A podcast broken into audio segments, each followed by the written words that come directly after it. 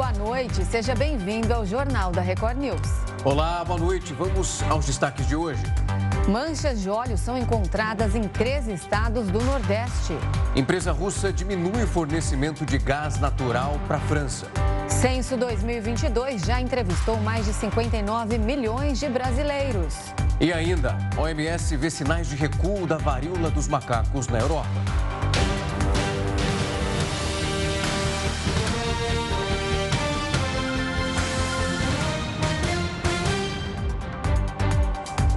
O Tribunal Superior Eleitoral votou e decidiu por unanimidade proibir o porte de armas em sessões eleitorais. O TSE analisou um pedido de nove partidos da oposição e considerou procedente esse pedido. O ministro Ricardo Lewandowski, relator do processo, concluiu que dois dias antes da votação, no dia do pleito e nas 24 horas seguintes, ninguém pode se aproximar a menos de 100 metros do local de votação com alguma arma a não ser policiais que estejam em serviço.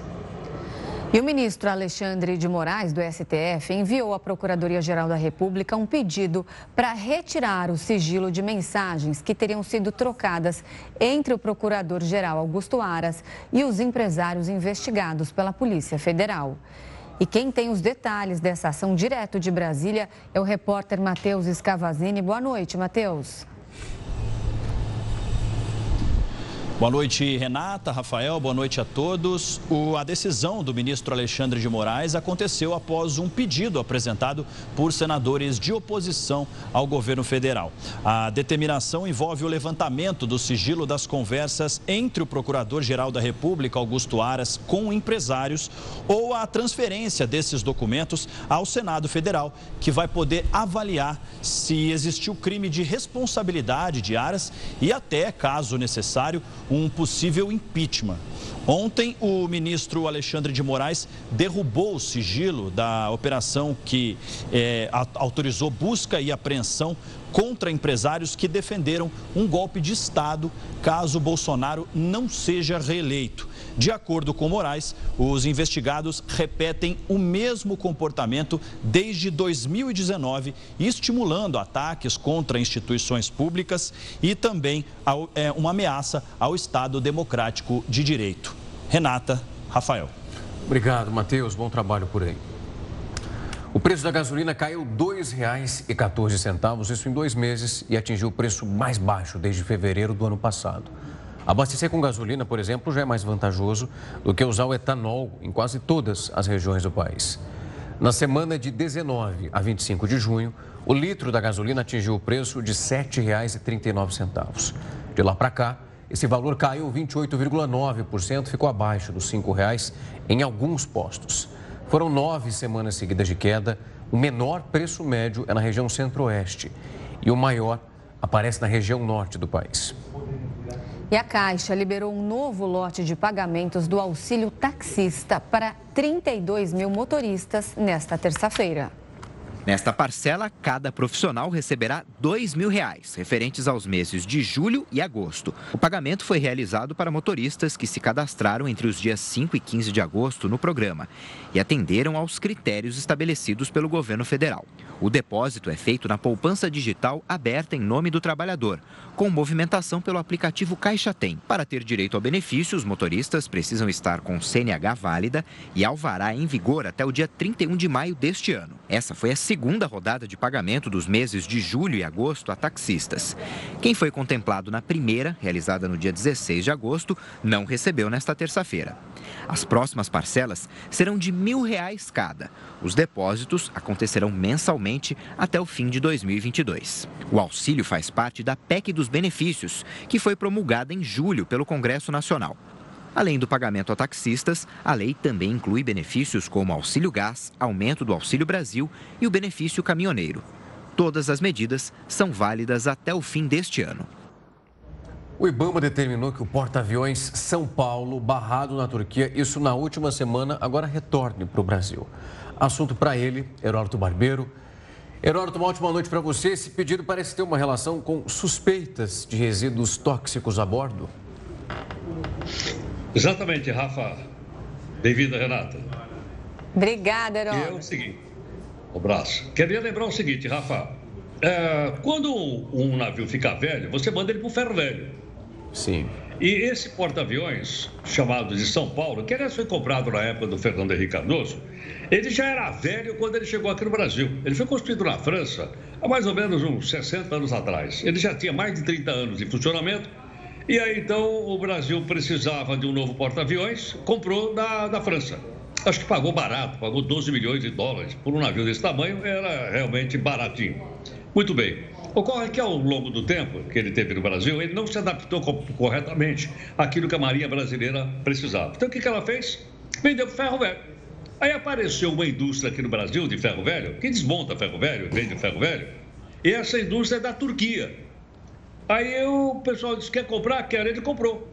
Então ele não pertence mais ao Brasil, não pertence à Marinha do Brasil. Ele pertence a essa empresa que compra navios do mundo inteiro e leva o navio lá para a Turquia para desmontar, para aproveitar a ferragem dele. Bom, levaram. Acontece que esse navio, no caminho para a Turquia, né, ele está indo ainda para a Turquia, o governo da Turquia descobriu o seguinte: descobriu que não foi feita uma verificação para saber se ele possui produtos tóxicos.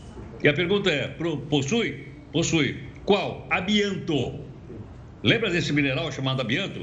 Que deu aquela confusão na caixa d'água, deu confusão no amianto na telha, daquelas telhas eh, maiores. Pois é, tem exatamente a mesma coisa. Então, uma ONG lá da, da Turquia a, alertou o governo do turco, dizendo: olha, esse porta-aviões não pode ir para cá, não, porque está cheio de amianto. Aí o que, que o governo turco disse? Não pode entrar em águas da Turquia. Bom, e agora? Problema não é do Brasil, o problema é dessa empresa que comprou o ferro velho. E esse navio, Rafa, ele já está pertinho do Mediterrâneo. Tem uma passagem ali do Atlântico Mediterrâneo, bem pertinho de Portugal e Marrocos, chamada então de Gibraltar, já está perto de Gibraltar. E agora, não, não pode entrar.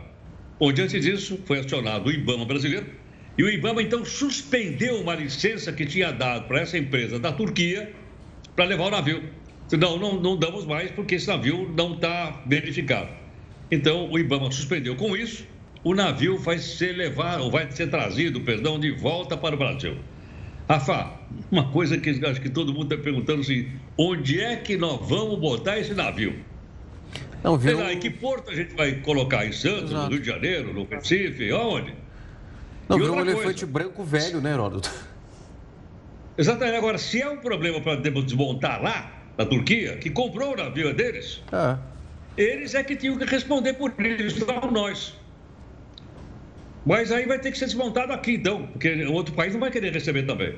E aí vai ter que tomar todo esse cuidado porque a quantidade de amianto que o navio possui é muito grande e isso pode contaminar a praia, o mar, os trabalhadores que estiverem desmontando o navio. Em suma, foi criado um problema por falta de uma verificação melhor por parte da empresa da Turquia que comprou o navio. Agora, aquele negócio é o seguinte: o que, que você vai fazer com o navio velho? É? Se fosse um, um, Fusca velho ou uma Kombi velho, até sei quem compra, viu, Rafa? Agora, um navio velho como esse aí, eu não sei quem é que vai ficar com ele, não.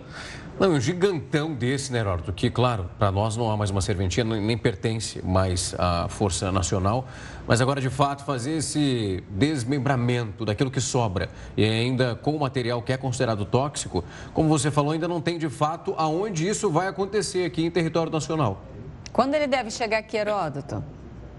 Olha, eu, devo, eu acho que ele deve chegar aqui no prazo de uma semana, porque é o seguinte, ele está sendo rebocado esse navio ele nem consegue mais, está eh, tá no fim da vida.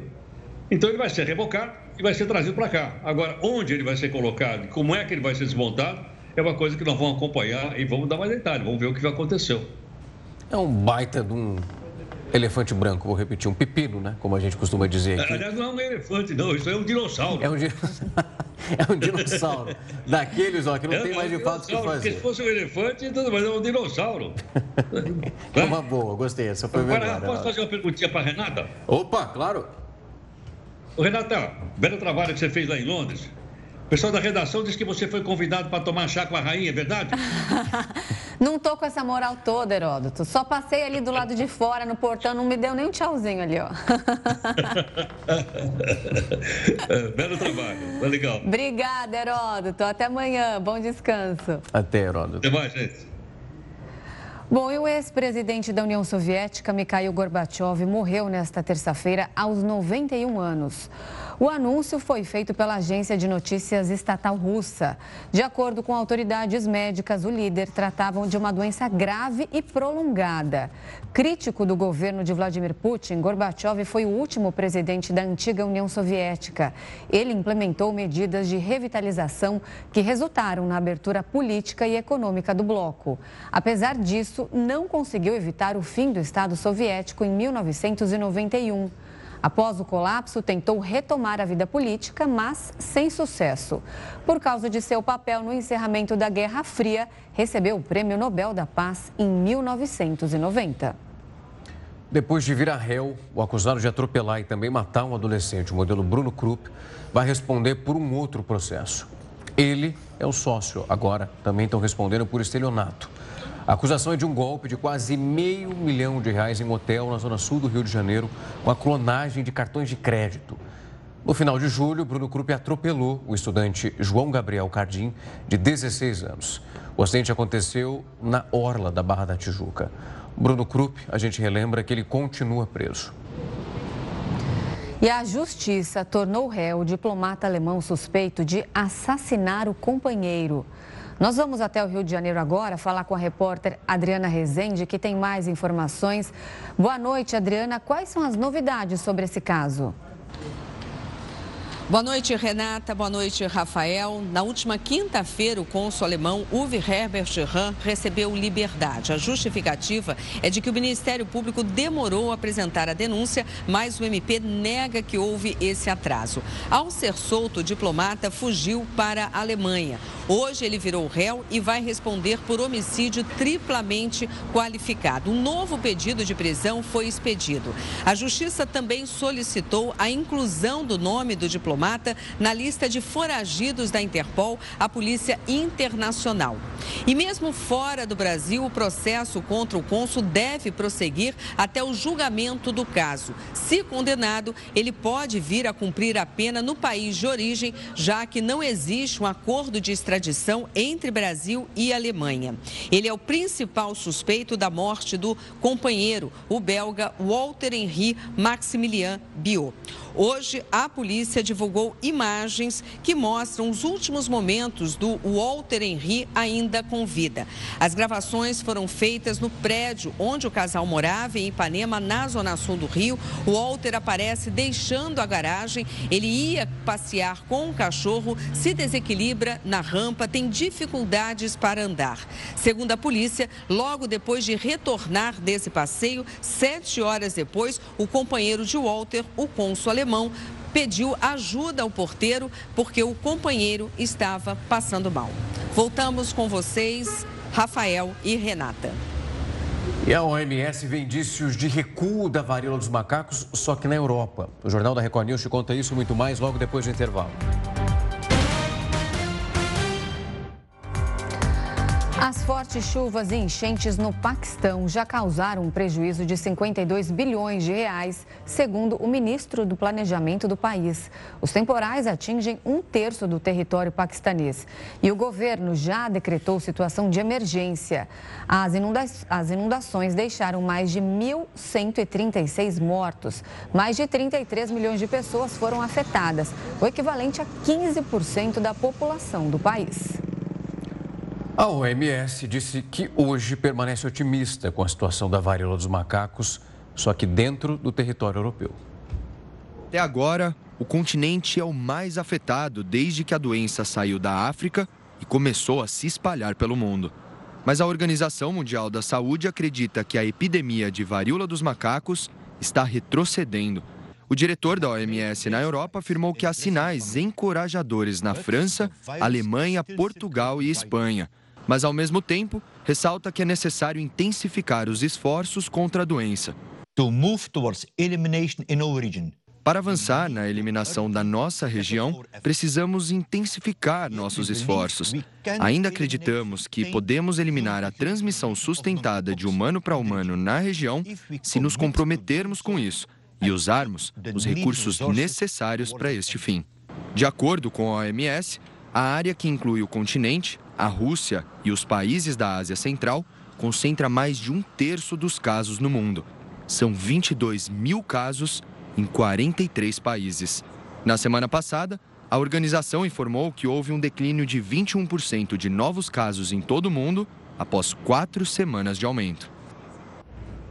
E a gente falou ontem aqui no Jornal da Record News que o Brasil registrou a segunda morte pela varíola dos macacos e a vítima era do estado do Rio de Janeiro. Para falar mais sobre esse caso e fazer um panorama da vacinação contra a doença no país, a gente conversa agora com a infectologista e epidemiologista Luana Araújo. Boa noite, Luana. Bem-vinda aqui ao nosso jornal. Bom, há mais ou menos um mês nós tivemos a primeira vítima aqui no Brasil, que foi no estado de Minas Gerais, e agora essa outra no Rio de Janeiro. Antes que as pessoas comecem a se desesperar aí, eu queria que você falasse sobre a gravidade da doença em relação a óbitos, é, porque me parece que esse, essas duas vítimas já tinham doenças pré-existentes. Olá, boa noite. Muito obrigada por me receberem aqui. É, você tem toda a razão. A gente enfrenta nesse momento uma doença cuja letalidade é bastante baixa, perdão, a não ser naquele grupo que é mais vulnerável, que é um grupo que tem algum tipo de deficiência imunológica ou dificuldade em lidar com esse tipo de ameaça. Doutora, quando a gente. Boa noite, primeiramente, perdão pela, pela forma. Uma ótima noite, seja bem-vinda aqui mais uma vez. Doutora, quando a gente olha para o medicamento, pelo menos aquele que vem sendo apontado, e também a utilização da vacina. O próprio CDC, ele acabou fazendo uma definição sobre que não há uma comprovação da eficácia clínica dessa vacina. Eu queria eh, entender um pouco mais desse processo e, com a ajuda da senhora, explicar isso para quem nos acompanha. Claro, eu vou tentar resumir bastante essa história para que as pessoas em casa consigam entender. Há algumas décadas houve uma ameaça bioterrorista aos Estados Unidos com o antrax, não sei se vocês vão se lembrar. Uhum. E essa, essa ameaça levou a um desenvolvimento de uma política americana de combate a eventuais patógenos que pudessem funcionar como armas de bioterrorismo. Então, nesse sentido, eles acabaram identificando, e isso era muito claro para todo mundo, que o vírus da varíola humana, que pode matar até 30% das pessoas, seria uma dessas armas que poderiam ser utilizadas. Então, eles desenvolveram uma medicação e uma, e uma vacina em estudos, apenas com estudos em animais, porque fazer isso em seres humanos seria considerado antiético para, é, contra essa doença, contra a varíola humana. Quando a gente olha para a monkeypox, a gente vê que a monkeypox, a varíola dos macacos, cujo nome a gente já sabe que é ruim, é, ela, é um, ela é causada por um vírus que é parente da varíola humana. Então, essa vacina que está sendo utilizada agora, tanto quanto a medicação que está sendo utilizada, utilizada agora, elas não são para a monkeypox propriamente dita. Elas são contra a varíola humana nessa circunstância que eu acabei de colocar, também uhum. num teste apenas feito em animais.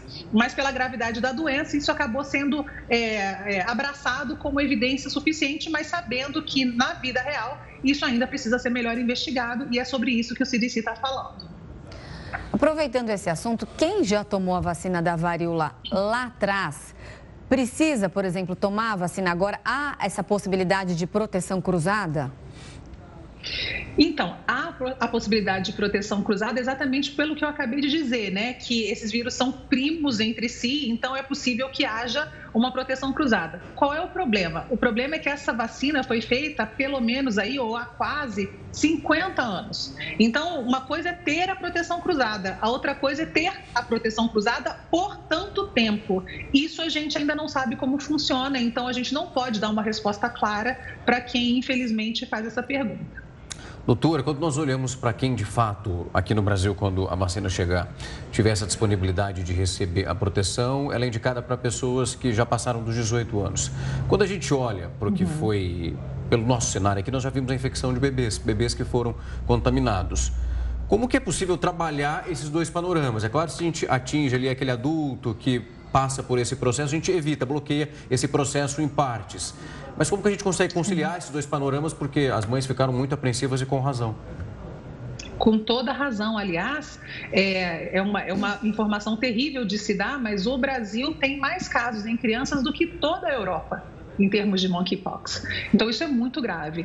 É, a gente não tem uma vacina para crianças ou para indivíduos abaixo de 18 anos, na verdade. A gente só tem essa vacina nessas circunstâncias que foram colocadas agora há pouco por nós. Então, é, é preciso que a gente entenda que sempre a vacina faz parte de um contexto de proteção, mas ela não é a única ferramenta nessa proteção. A gente aprendeu isso também com a Covid, né? Então, é preciso que a gente diagnostique com rapidez, é preciso que essa informação chegue a todo mundo, que a gente isole os doentes com precocidade, que a gente utilize as ferramentas que a gente tem para evitar que a doença chegue a pessoas vulneráveis. Nesse momento, a gente continua nessa circunstância. A gente não tem nada que faça é, com que a doença ou que a gravidade da doença sejam menores na população pediátrica, por exemplo. A Anvisa liberou a importação é, da vacina. Agora, em setembro, deve chegar a princípio é, pelo menos 20 mil doses. Nesse primeiro momento, quem vai tomar a vacina? É, devo lembrar né, que essa vacina é uma vacina de duas doses com um intervalo de quatro semanas entre elas. Existe uma tentativa de, de usar isso de uma, uma, uma, estratégia diferente, talvez um fracionamento para tentar render um pouco dessas doses, mas isso ainda é especulação. Tudo isso para dizer que as 50 mil doses que são anunciadas para o segundo semestre, na verdade, só vacinam 25 mil pessoas. É, e nesse contexto, 25 mil pessoas nesse país é praticamente nada. Então, é preciso que haja uma priorização muito importante importante e essa priorização deve seguir a regra de alguém que esteja hiperexposto e com maior risco de adoecer de forma grave. Nesse sentido, a gente está falando de, por exemplo, profissionais de saúde, de laboratório que trabalham com essas amostras e possam ter um quadro que é, seja mais uh, é, vulnerável a quadros mais graves. A gente está falando da população mais atingida nesse momento de homens que fazem sexo com homens e que tem também alguma situação de vulnerabilidade imunológica isso vai precisar ser muito esclarecido para que a gente chegue em quem precisa mais. Mas é claro que isso é muito, muito pouco. Doutora, quando a gente fala em testagem, e a gente, eu quero já brincar dois pontos, que é o diagnóstico e depois a utilização do medicamento. Pelo que eu estava acompanhando, uhum. se eu estiver errado, por favor, me corrija, a eficácia dele é muito maior se já utilizado nos primeiros dias depois dessa infecção, porque a quantidade do vírus, essa localização, quanto menos ele consegue se desenvolver no nosso corpo, mais esse remédio ele consegue atuar de maneira positiva. A nossa testagem, de fato, ela vem para sanar essa possibilidade ou ainda era considerada muito baixa para evitar a proliferação? A nossa testagem ainda é extremamente insuficiente. Né? É, apesar do Brasil ter sido o país em que a gente teve um maior aumento do número de casos nesse, nesses últimos tempos, né, com relação ao monkeypox, outros países já estão em queda, a gente ainda está crescendo, é, a gente tem a sensação de que estamos vendo apenas a ponta do iceberg. Né? O diagnóstico não é simples de ser feito, ele necessita de uma tecnologia que não está disponível em todos os lugares, a própria coleta das amostras não é simples de ser feita, o envio para esses lugares que fazem essas, é, essas análises também não é uma questão simples, então é fundamental que a gente descentralize esse diagnóstico para que chegue mais fácil e mais rápido a quem está se infectando, né? Para que a gente diminua a distância entre o vírus e a nossa resposta. Então, a gente ainda está num, num, caminho é, bastante tortuoso nesse sentido, estamos atrasados. E aí, você tem toda a razão, né? Se a gente demora a fazer um diagnóstico e a gente tem uma medicação cuja eficácia ainda precisa ser bem estabelecida, é, a gente não tem as melhores ferramentas nas mãos. Bom, a gente conversou agora com a Luana Araújo, ela é infectologista e epidemiologista, esclareceu muito aqui para a gente sobre a varíola dos macacos. Muito obrigada pela sua participação e uma ótima noite. Obrigado, doutora. Eu que agradeço. Até a próxima. Até. Tchau, tchau. E a China fechou o maior mercado de eletrônicos do mundo para combater um surto de Covid-19. O mercado fica na cidade de Shenzhen, no sul do país, e vai ficar fechado até sábado. O governo ainda parou o metrô da cidade. A China registrou mais de 1.600 casos de Covid-19 em 24 horas. E manchas de óleo foram identificadas em praias de três estados do Nordeste. O Jornal da Record News vai te mostrar isso logo depois do intervalo. O Jornal da Record News já está de volta para falar que os vestígios de óleo já foram encontrados em pelo menos três estados do Nordeste. A fiscalização precisou ser intensificada. Depois de aparecerem em 12 cidades do Pernambuco, manchas de óleo já foram localizadas em praias da Bahia e da Paraíba. Até o momento, os registros são de pedaços mais densos de óleo na areia e ainda não houve notificação de surgimento de resíduos no mar. As amostras foram recolhidas para identificar a origem destes fragmentos. A investigação é feita por órgãos ambientais estaduais e com apoio da Marinha do Brasil e do Ibama. O Instituto vai realizar sobrevoos de análise da costa e do alto mar. O medo das autoridades é que o desastre ambiental que aconteceu em 2019 se repita este ano. As novas manchas surgem três anos depois que um grande vazamento de óleo atingiu 130 municípios em nove estados do Nordeste e Sudeste. Em 2020, um inquérito preliminar apontou vazamento de petróleo a 700 quilômetros da costa brasileira. O material trafegou submerso por mais de 40 dias. Na ocasião, mais de 5 toneladas foram recolhidas de praias e rios. A Polícia Federal concluiu as investigações sobre a origem das manchas de óleo no ano passado e apontou o navio grego como o responsável pelo derramamento da substância e o consequente desastre ambiental.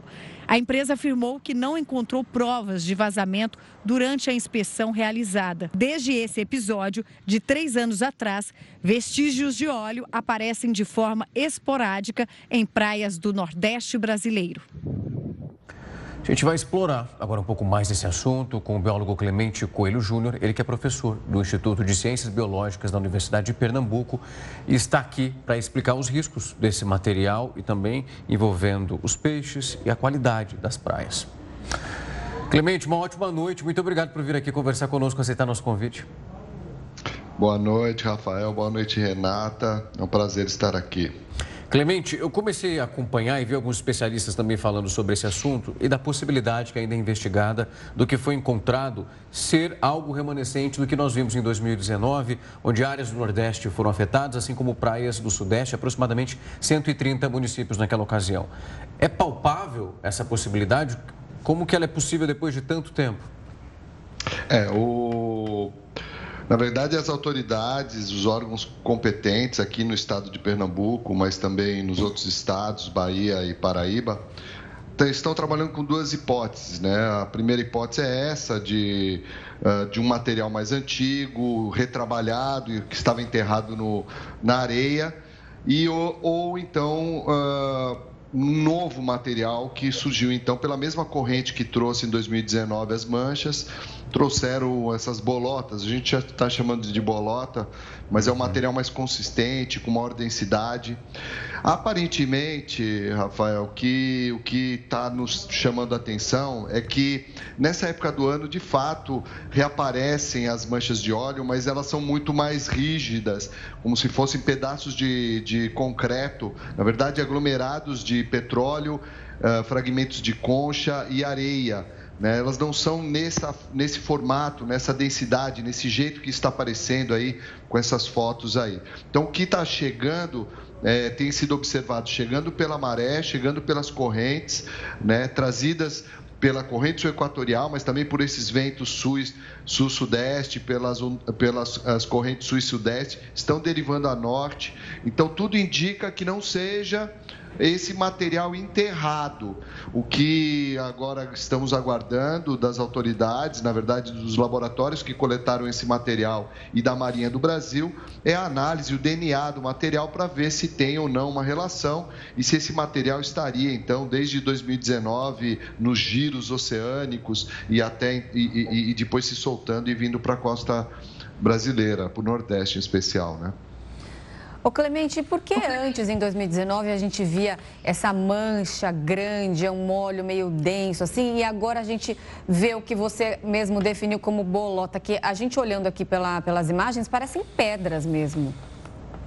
Pois é, Renata, é uma muito interessante. Quer dizer, ambos os compostos que chegaram, o petróleo que chegou tanto em 2019 quanto este de agora, eles estão já intemperizados. O que significa? Ele já veio se decompondo enquanto uh, migra, enquanto deriva para o nosso litoral. Né? Então, em 2019 foi encontrado um polígono mais ou menos na latitude daqui de Pernambuco, um polígono no meio do mar, a 700 quilômetros. Então, ele veio derivando alguns meses, inclusive uma estimativa de dois meses até chegar aqui. Dia 30 de agosto, nós completamos é, é, exatamente três anos ontem, quando chegaram as primeiras manchas na Paraíba. Ele também, ele é, é, de formato emulsificado, já, já denunciava um pouco esse material decomposto. Quando o óleo é lançado in natura, né, bruto, vamos dizer assim, no oceano, ele, ele se divide praticamente em três fases. São outras fases, mas três para compreender assim de forma didática. Quer dizer, uma parte evapora, volatiliza, vai para a atmosfera, uma parte é mais pesada, vai para o fundo, e o que chegou aqui então é essa, essa fase que é, tem é, com, menor, com menor densidade e ela, é ela, ela migra em subsuperfície, como a gente chama.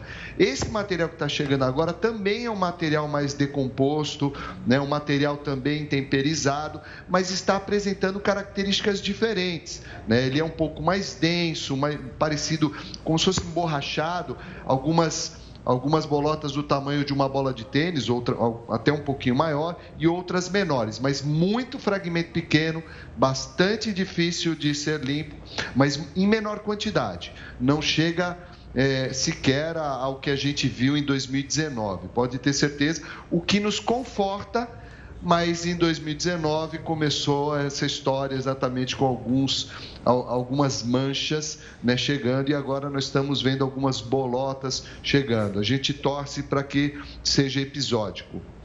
Clemente, teve um outro ponto que também chamou a atenção. Quando a gente olha para o que vem sendo encontrado, essas bolotas, como há essa definição agora, é de fato quando esse material começa a atingir algumas áreas onde ficam os pescados e como isso também isso. pode afetar a nossa saúde, porque aí nós entramos no sistema de cadeia. Essa também é uma preocupação e uma daquelas, imagino. Bom, tem uma coisa que a gente diz que 2019, né, nós temos que apre aprendemos muito com relação àquele desastre, né, considerado um dos maiores, se não o maior do nosso litoral, do litoral nordestino, foram todos, todos os, os estados nordestinos, pegou fragmentos ao norte, depois Espírito Santo também, Rio de Janeiro, quer dizer, em extensão, nada comparado. Chegou uma quantidade muito grande, eu, eu estive presente na linha de frente aqui no meu estado, eh, eu até estou com essa mesma sensação, eh, coincidentemente, na época fui eu que dei alerta de que estaria vindo mais, e quem deu alerta de, de que eh, essas bolotas estavam chegando fui eu também. Eu sou oceanógrafo, tenho alguns colegas uh, mais perto da praia, ainda que eu esteja aqui no Recife, então visualmente, empiricamente, cientificamente também, tudo indicava que iria chegar e chegou. Quando chega em grande quantidade, a recomendação de fato é não entrar na água, não eh, o que aconteceu em 2019, não evitar se alimentar de pescado. Dessa vez, a quantidade é muito pequena e não é necessário fazer esse alerta. Então, vamos aguardar, mesmo assim, caso se, uh, seja visualizado uma maior quantidade, sem dúvida nenhuma, a recomendação é evitar o consumo local de pescado e evitar banho de mar. Nesse momento, por enquanto, não precisa. Ainda que nós vamos ter resultados muito em breve da academia, né? a Federal de Pernambuco, na próxima semana, possivelmente, ele lança a análise. Da Marinha, nós vamos, vai demorar um pouco mais, demora praticamente um mês a análise que eles vão fazer. Então, no momento é bom que a gente não alarmize, né? não torne isso uma coisa de alarme, porque de fato ainda não nos preocupa. A longo prazo, se esse petróleo não for retirado, aí sim certamente a ciência vai dizer que teve algum impacto sobre a biota e sobre o ecossistema, né? Em todo o mundo é assim. Ocorre um derramamento de óleo, seja ele um óleo cru ou dessa forma, mucificado, como essa, como está aparecendo aí no vídeo, ou bolotas, sempre demora um pouco para a ciência mostrar se contaminou ou não, né? Então a gente tem que ter paciência nesse momento sem alarme, mas toda atenção possível. O estado de Pernambuco montou uma rede de monitoramento é, exemplar um aprendizado de 2019, então está sendo monitorado todas as praias, inclusive acionando as prefeituras para a retirada desse material. É importante que esse material seja retirado das praias. É sobre isso que eu queria perguntar. Em algumas praias já existem um plano de prevenção a emergências ambientais. Como que é feita essa limpeza nas praias, essa retirada de, de, desse óleo, dessas manchas o mais rápido possível? Muito boa pergunta, Renata. É, é, em 2019, logo que chegaram as primeiras manchas, é, infelizmente o, o, o, governo federal, que deveria acionar o Plano Nacional de Contingência, acionou praticamente 50 dias depois. Então, foi, foram iniciativas dos governos do estado, mais algumas prefeituras. Algumas prefeituras se engajaram, outras não. Vimos aqueles mutirões que foi, foi algo impressionante, né? As pessoas, então, abraçando a causa, tentando loucamente limpar as praias, mas logo em seguida, nos primeiros mutirões, a gente já deu alerta do risco que seria é, coletar esse material sem EPIs, sem material de proteção. Então, continua valendo isso. Tem que se utilizar de material de proteção para se coletar, fazer essa coleta, essa agora das bolotas. As prefeituras já, já sabem disso, mas o governo do estado, aqui em Pernambuco, tem plano, tem um plano um plano é, de emergência mesmo, né, que, que já traz isso, já carregando 2019 o aprendizado. Então, ele já fez esse monitoramento e orientado as prefeituras. No mesmo dia que eu fiz o alerta, já foi, foram comunicadas 13, os 13 municípios daqui de Pernambuco. Né, 11 foram atingidos. Mas a limpeza tem sido feita, tem tido apoio local, com pessoas utilizando aqui, ó, né, acho que isso é, deve ser recente, essa foto, com, com luvas, com material de EPI. Então, todo cuidado é, é, tem, tem que ser necessário agora. Claro que nem todo estado, nem todas as prefeituras uh, acabam fazendo uh, a limpeza ou até a limpeza de forma correta, né? Lembrar também que esse material tem que ser levado a um destino diferente do lixo comum, do lixo da cidade. E, de, se possível, nas, que a gente chama de sementeiras, que pode até ser reciclado esse material. Então, todo cuidado é, é, é pouco, é necessário que haja engajamento das prefeituras. E só para finalizar, hoje o consórcio Nordeste está se articulando, então, os estados nordestinos, a criar o seu plano regional de contingência. E veja que nós já temos um estudo de caso que vai ser muito importante para lapidar esse plano. Muito bom. Professor, foi um prazer recebê-lo aqui para trazer um pouco para mais perto de nós esse panorama, o que tem sido feito e a representatividade que todo esse processo tem. Uma ótima noite para o senhor. Uma no... ótima noite a todos. Obrigada. Até mais. Bom, e a Ucrânia diz que retomou o controle sobre quatro territórios no sul do país. Militares teriam obrigado soldados russos a recuar na região de Kherson. O governo russo nega essas informações e classifica o contra-ataque como um fracasso. O presidente Volodymyr Zelensky da Ucrânia disse aos soldados russos que vai segui-los até a fronteira. A Rússia reduziu ainda mais o fornecimento de gás para a França. Paris, então, acusou Moscou de usar o combustível como uma arma de guerra. Uma das maiores empresas de energia da França afirma que o grupo russo Gazprom reduziu ainda mais o fornecimento de gás para o país por causa de uma divergência nos contratos. O envio do combustível já tinha diminuído depois da invasão da Ucrânia. Mas a companhia francesa garantiu que adotou medidas para atender os clientes mesmo em caso de interrupção do gás. As reservas do país têm capacidade de atender 90% da demanda da população durante o inverno, que no hemisfério norte começa em dezembro. A França acusa a Rússia de usar o gás como uma arma de guerra e pediu que empresas e famílias reduzam o consumo de energia em 10%. A presidente da Comissão Europeia, Ursula von der Leyen, alertou que é necessário se preparar para a possibilidade de interrupção total do fornecimento de gás russo. Nessa terça-feira, ela participou de um evento com representantes de sete países bálticos. O grupo, formado por nações como Dinamarca e Polônia, anunciou que a produção de energia eólica deve aumentar em sete vezes até 2030. Estamos acelerando a transição verde. Estamos nos livrando da dependência de combustíveis fósseis russos, acelerando a energia renovável, limpa, mais barata e produzida em casa.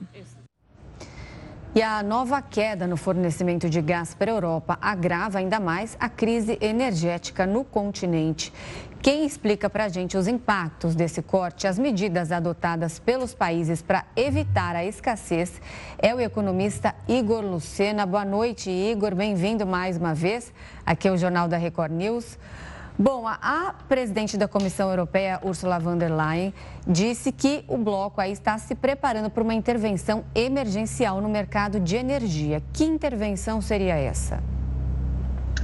Exatamente. Existem vários fatores que estão sendo negociados dentro da União Europeia.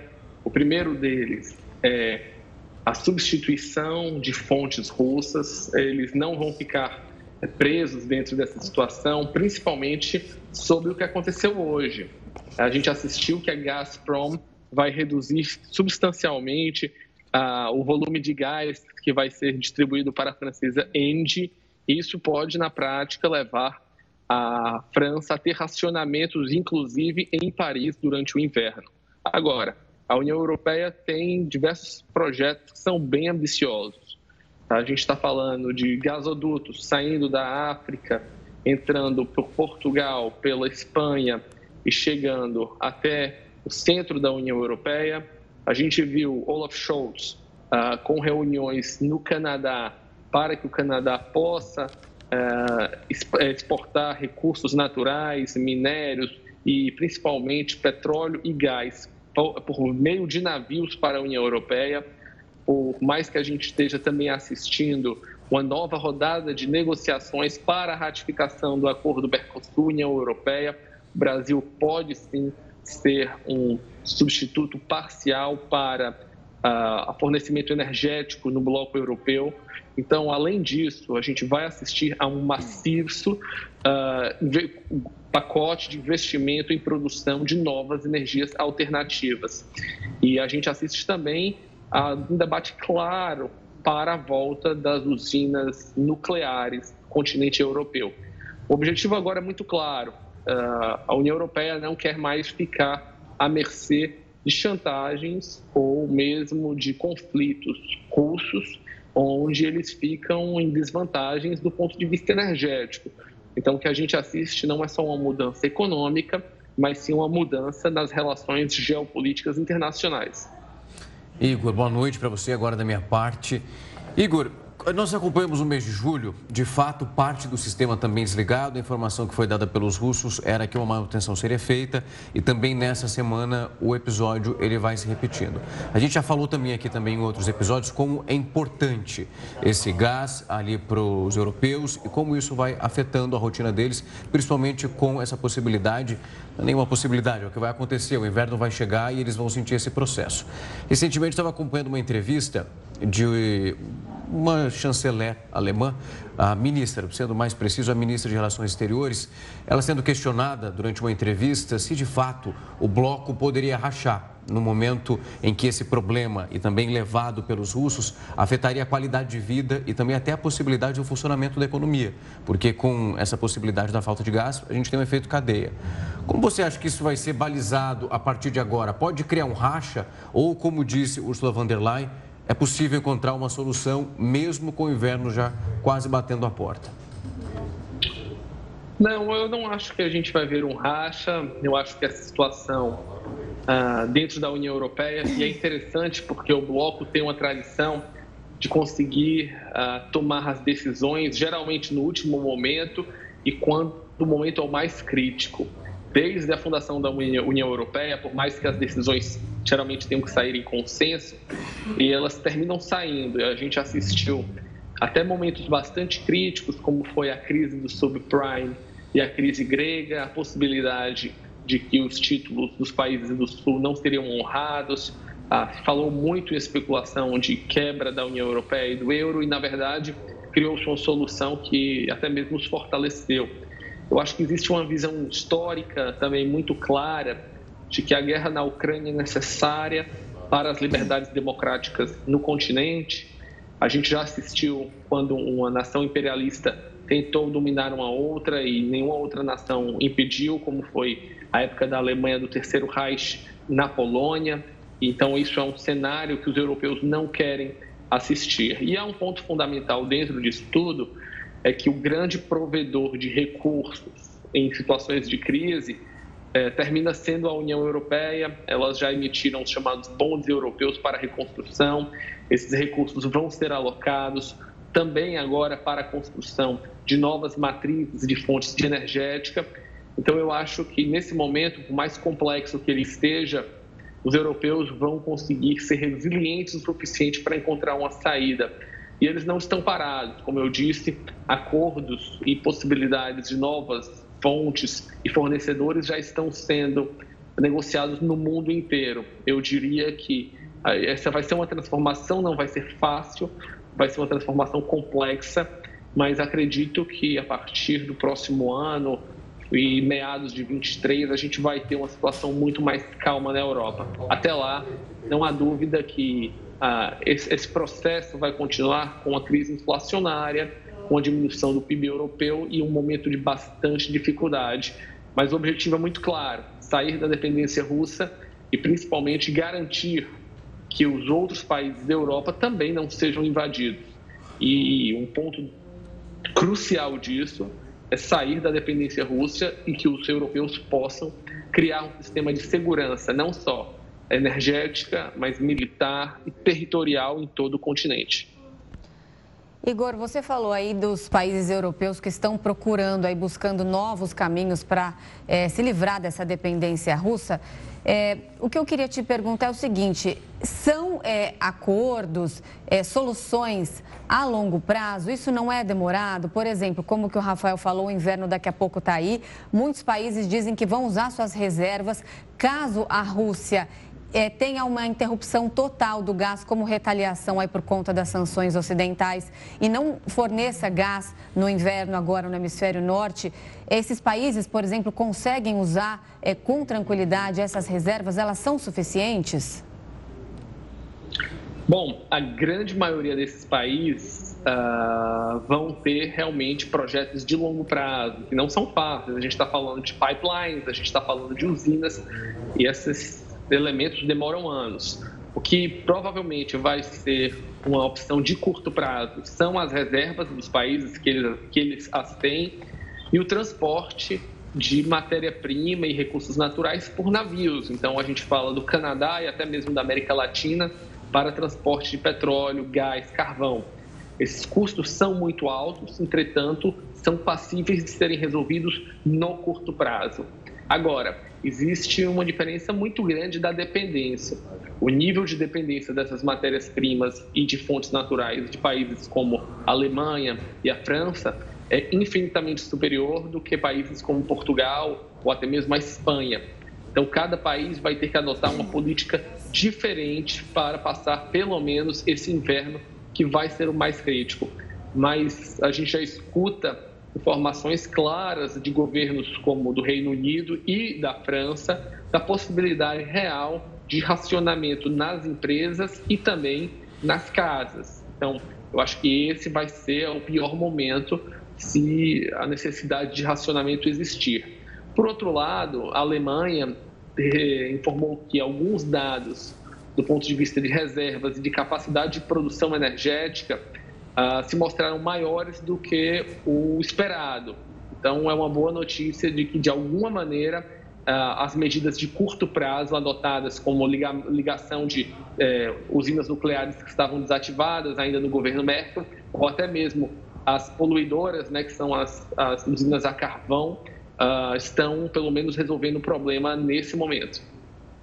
Igor, foi um prazer te receber aqui mais uma vez para esclarecer um pouco mais esse panorama, entender aonde estamos e o que podemos observar agora em relação a esses próximos meses e os movimentos feitos pelos líderes europeus. Mais uma vez, muito obrigado. Muito obrigado e até a próxima. Até a próxima. Até. E uma das mortes que mais marcaram o mundo vai completar 25 anos amanhã. O Jornal da Record News volta já. O censo demográfico desse ano já entrevistou quase 60 milhões de pessoas em mais de 20 milhões de domicílios no país. Esse balanço é feito pelo IBGE e tem como objetivo contar os habitantes do território nacional, além de revelar como vivem os brasileiros. A ideia do censo é produzir informações para que sejam definidas políticas públicas.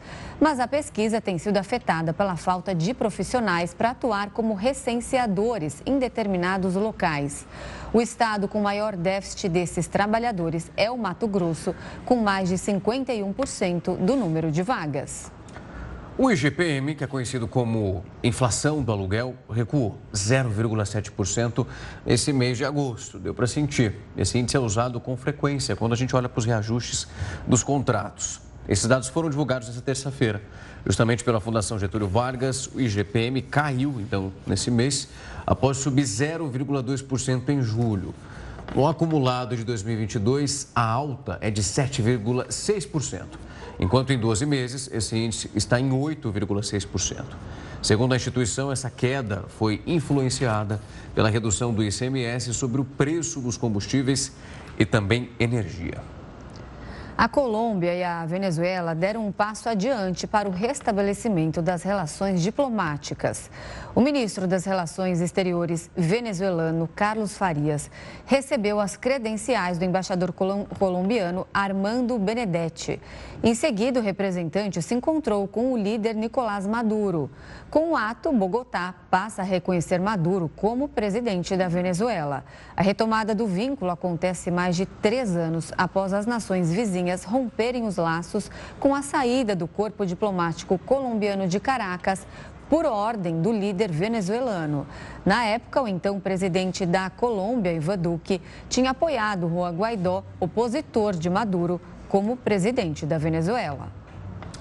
E amanhã, a morte da princesa Diana, uma das mais emblemáticas da história, está completando 25 anos. É, eu estive em Londres esta semana e preparei uma reportagem especial sobre o legado dela para a monarquia britânica. Diana, princesa de Gales, princesa do povo ou simplesmente Lady Di. São muitos nomes para uma personagem que mudou a imagem da monarquia britânica. Neste dia 31 de agosto, completam 25 anos de uma das mortes que mais abalou o mundo. Aos 36 anos, Diana Frances Spencer faleceu num trágico acidente de carro enquanto fugia dos paparazzi na França. Mesmo após tanto tempo, a princesa ainda é uma pessoa muito querida, tanto no Reino Unido quanto pelas pessoas que visitam o país. Em toda a Inglaterra é possível encontrar pontos de homenagem à princesa Diana. Nós estamos em um dos principais parques de Londres e aqui dentro foi construído um memorial para ela em 2004. Essa fonte é o local mais procurado pelos turistas e recebe visitantes o ano todo. Diana foi uma pessoa que chamava a atenção do público e da imprensa desde o começo do namoro com o príncipe Charles. E tudo aumentou quando eles se casaram, em 1981. Mas nem tudo era como um conto de fadas. As dificuldades começaram a aparecer em 1992, os dois se separaram. E depois de anos de rumores de casos extraconjugais de ambas as partes, em 1996, Charles e Diana oficializaram o divórcio. Distante das obrigações reais, ela aprofundou ainda mais os trabalhos de caridade que estava acostumada a fazer. Dentre as principais pautas defendidas por Diana estava a luta contra o HIV. Causas como essa renderam seu apelido de Princesa do Povo. Mas o maior empenho da vida dela foi o combate ao uso de minas terrestres. Ela liderou uma repressão a esses explosivos até que políticos de todo o mundo assinaram o Tratado de Ottawa, proibindo sua utilização. Essa batalha de Diana é levada até hoje. Em 2019, o príncipe Harry, filho de Diana, foi até Angola e passou por uma rua que já foi um campo minado. O local tinha sido visitado por sua mãe pouco antes da morte. A família real tem tentado trazer de volta o apoio popular que tinha décadas atrás. Até o príncipe Charles, que foi muito rejeitado na época do divórcio, passou a ter uma aceitação maior do público. Mas ainda assim, talvez demore um tempo para que os britânicos vejam uma nova princesa do povo no palácio. E o Jornal da Record News fica por aqui. Obrigada pela companhia. Uma ótima noite para você. Logo na sequência vem News das 10 com a Risa Castro. Até.